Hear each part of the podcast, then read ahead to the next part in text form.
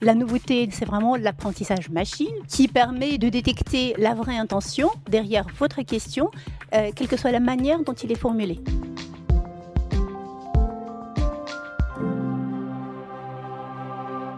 Vous êtes aujourd'hui en France entre 16 et 20 millions à avoir adopté l'assistant euh, vocal. Alors il y a Siri, bien sûr, l'ancêtre, on peut même dire euh, la grand-mère, euh, l'assistant Google, Alexa, Bixby, Jingo, Cortana. Le marché explose. Alors quels sont les usages aujourd'hui? Quelle nouvelle relation entre l'homme et, la machine est en train de, de se dessiner? Pourquoi est-ce un enjeu majeur pour les entreprises? C'est de ça dont on va parler aujourd'hui avec Oksana Goulia-Eva.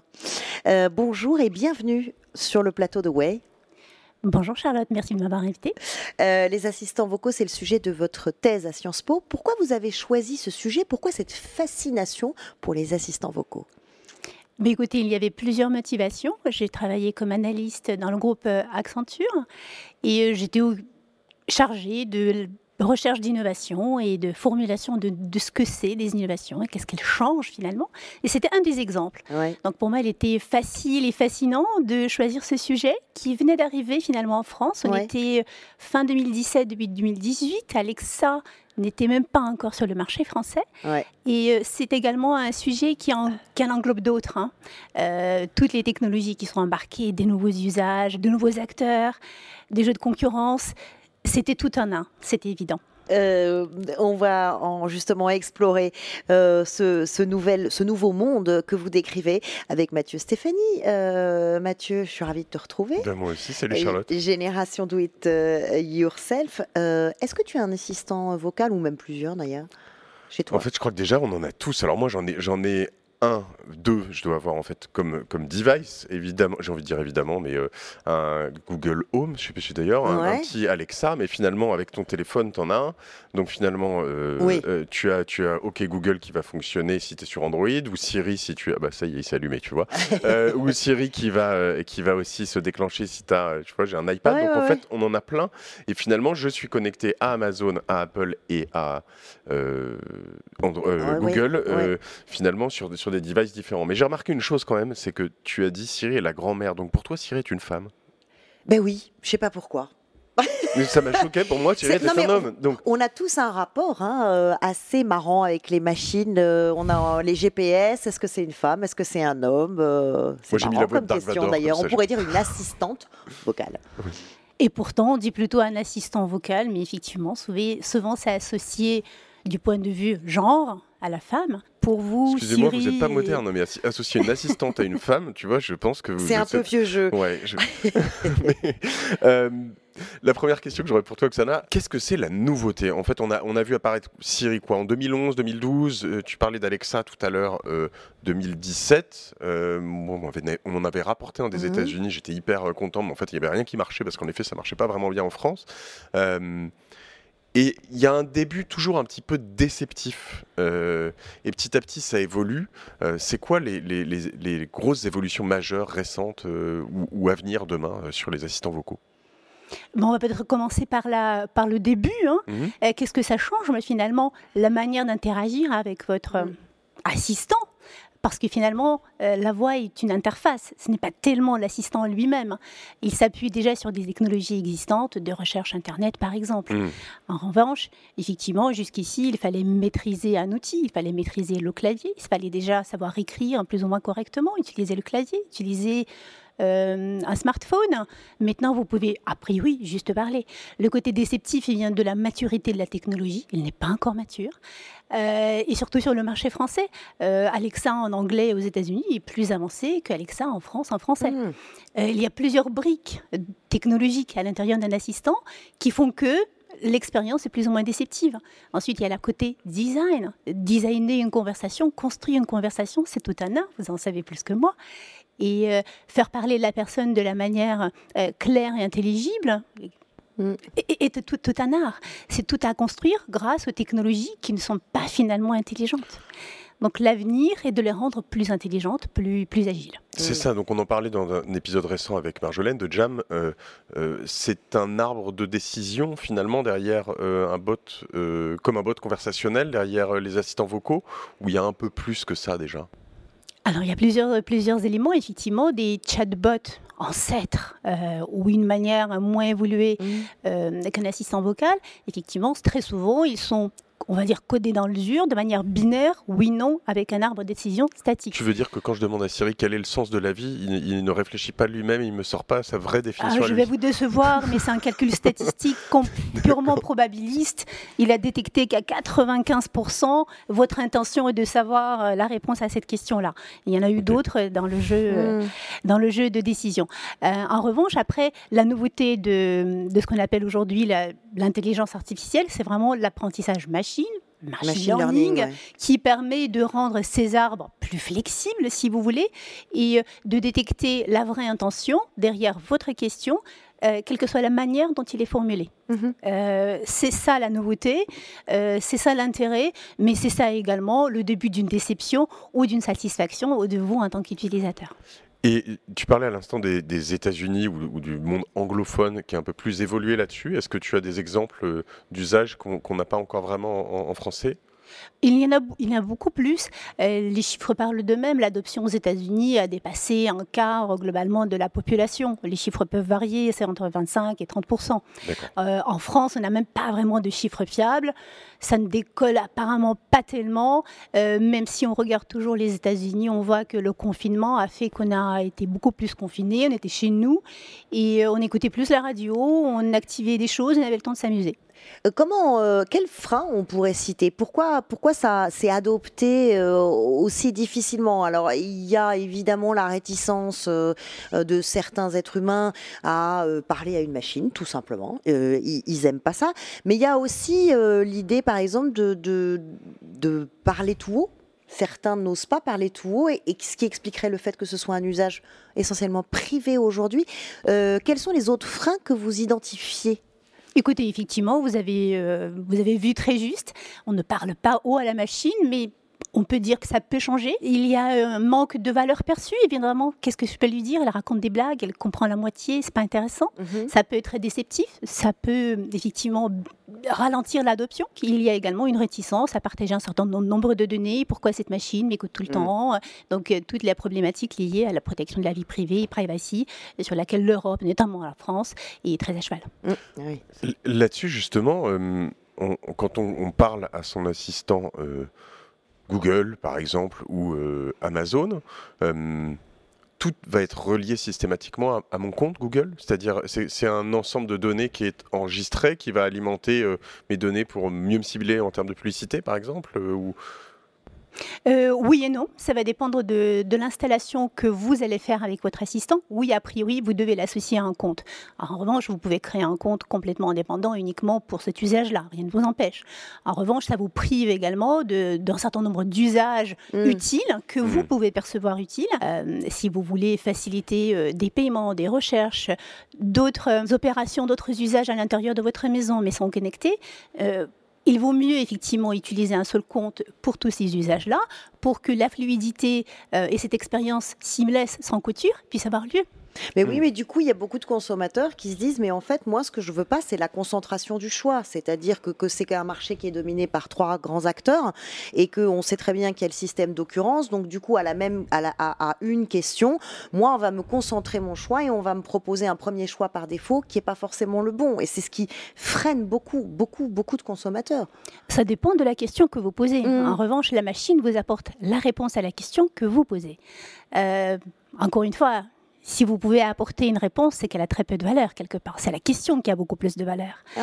Euh, comme toujours. Effectivement, les assistants ne se valent pas, euh, notamment en français. Alexa ne va pas nécessairement donner exactement la même réponse à la question que vous poserez à Google. Je ne parle pas de questions existentielles, je parle où est-ce que je peux acheter euh, euh, la plus belle casserole euh, à Paris. Est-ce qu'à ce, moment-là, je ne tombe pas dans les filets de la marque la plus connue, vendue par Amazon, qui est celle qui arrive le plus souvent en numéro un, et du coup, le moteur de recherche va m'envoyer chez un vendeur, et donc toujours le même. Et là, je suis malgré moi dirigée. C'est ça dont je parle.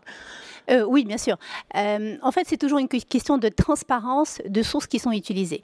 A priori, pour, l'instant, euh, aucun des assistants ne reconnaît, a priori, n'utilise pas le mode publicitaire. Euh, Google va utiliser toujours plutôt ce qui va ressortir en haut de la recherche classique. Euh, en revanche, il n'y a pas de publicité directe. On ne peut pas payer pour l'instant pour ressortir le premier. Il va utiliser plein d'éléments de, votre recherche et éventuellement, si vous posez la question et, votre voisin pose la même question, il n'est pas gagné que vous ayez la même réponse. Vous pouvez faire cette expérience-là. Oui, donc finalement, c'est presque moins risqué que les cookies qu'on a sur Internet. Euh, encore une fois, mm. tout dépend de la situation. Mais effectivement, les cookies euh, sur Internet, vous avez posé la bonne question, encore une fois, sur la protection de données. Quand les gens disent euh, est-ce que ça va mieux me cibler mais vous, ces deux, ces deux ou ces trois assistants ont déjà tellement de données sur vous qu'ils n'ont pas besoin de cet élément supplémentaire pour vous piéger, si vous voulez. La, question aussi qui reste, c'est est-ce qu'on est, condamné à avoir des assistants vocaux performants américain, peut-être qu'il y a des Chinois également, mais euh, est-ce qu'on a, on a une possibilité de voir un acteur euh, européen ou français mm. émerger, sachant que, en effet, toutes ces données euh, dont vous parlez mm. toutes les deux tout de suite, que ce soit du shopping, que ce soit du savoir avec Google et un moteur de recherche derrière, que ce soit même des, masses suffisantes grâce à Apple mm. peut-être, est-ce qu'elle pourrait venir d'un acteur européen ou c'est juste totalement impossible? Oui, bien sûr, c'est possible, en théorie.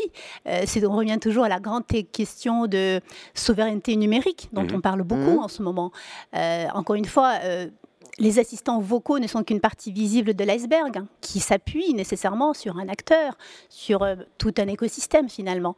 Effectivement, les Chinois ont euh, leurs assistants. Chacun des grands acteurs technologiques mmh. a un assistant mmh. vocal. En Russie d'ailleurs aussi. Et nous le citons dans notre livre pour montrer qu'on n'est pas condamné à avoir un seul. Euh, privilégié après, en termes d'usage, vous allez sûrement privilégier un parce qu'il vous convient le mieux. Mais même des marques, euh, même des entreprises peuvent complètement développer leur assistant euh, indépendant. C'est intéressant ce que tu dis parce qu'il faut bien le rappeler, hein, euh, entre les lignes, le device, l'appareil n'est qu'un micro avec un haut-parleur en fait. Il y a zéro intelligence dedans. L'intelligence, elle est dans le cloud mm. et elle est dans, chez un de ces acteurs généralement très important. Il est dans le cloud, mais elle peut également être un embarqué. C'était le pari de Snips, un acteur français qui, mmh. euh, qui a un peu disparu, s'est fondu dans, dans, un autre acteur technologique euh, l'année dernière, mais c'était leur pari de euh, rendre moins de services qu'en Google, c'est-à-dire on ne pouvait pas aller chercher une information générique, mais en revanche on pouvait activer des appareils de la maison connectée par exemple, grâce à ça, tout en protégeant les données et en restant en local. Mmh.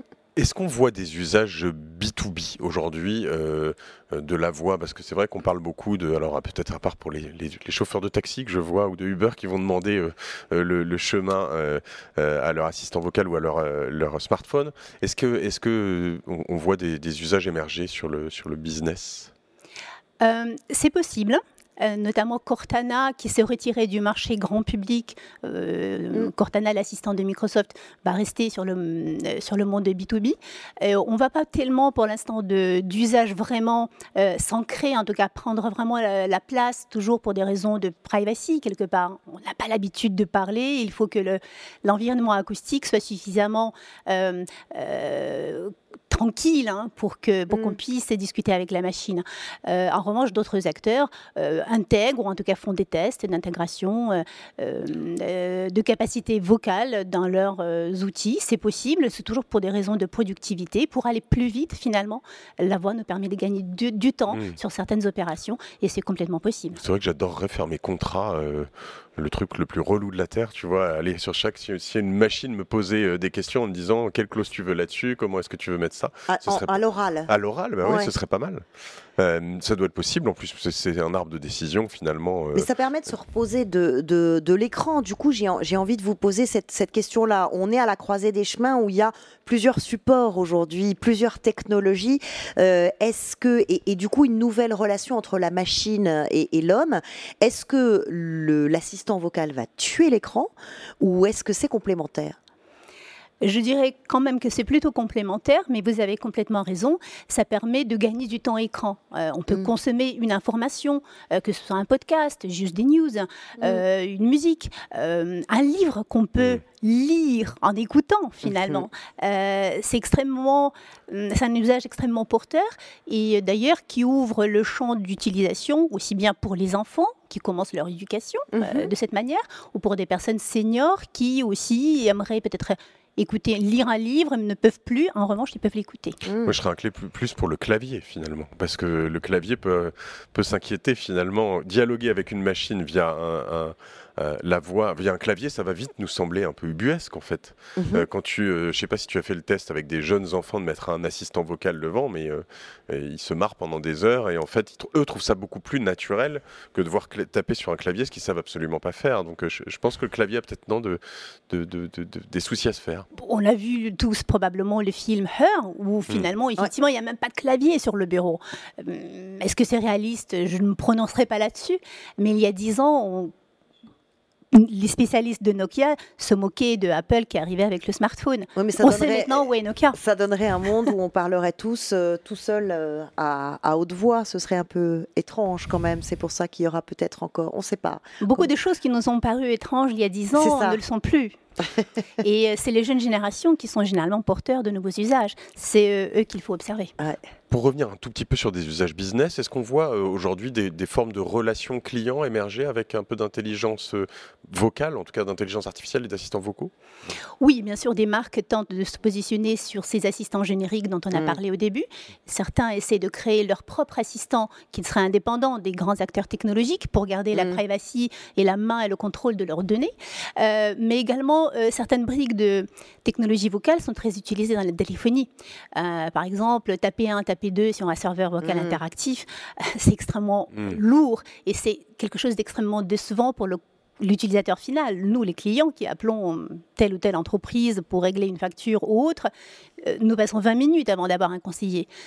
Généralement, la plupart de ce type d'opérations peuvent être gérées euh, en langage naturel grâce aux technologies euh, vocales. Ça veut dire qu'on va avoir une nouvelle forme de marketing qui va apparaître, j'imagine, puisque euh, on va chercher souvent une identité visuelle, on va chercher une identité, du coup, j'imagine, vocale, sonore. Il y a, un nouvel environnement à inventer? Oui, absolument. Et il y a une nouvelle relation client à construire grâce à la voix et mhm. encore une fois ces usages dans la téléphonie.